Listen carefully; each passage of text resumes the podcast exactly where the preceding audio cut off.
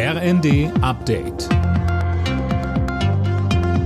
Stündlich neu. Auf den Punkt informiert.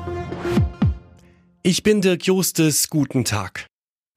Die Nachfolge von Bundesverteidigungsministerin Lamprecht soll heute verkündet werden. Bundeskanzler Scholz will seine Entscheidung im Laufe des Tages bekannt geben. Fabian Hoffmann. So ist es. Das sagte sein Partei- und Kabinettskollege Heil am Abend in der ARD. Heil selbst steht auch auf der Liste möglicher Nachfolger, sagt aber, ich bin Bundesarbeitsminister und habe viel vor, und zwar in dem Amt. Im Gespräch sind außerdem die parlamentarische Staatssekretärin im Verteidigungsministerium Siemtje Möller und die Wehrbeauftragte des Bundestags Eva Högel. Nach nur 13 Monaten als Verteidigungsministerin hatte Lambrecht gestern nach anhaltender Kritik ihren Rücktritt erklärt.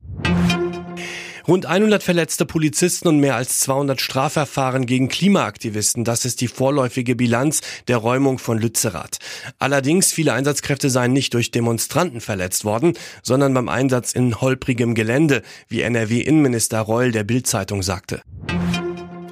Der Korruptionsskandal im EU-Parlament soll aufgearbeitet werden. Parlamentspräsidentin Metzola hat jetzt einen 14-Punkte-Plan vorgestellt.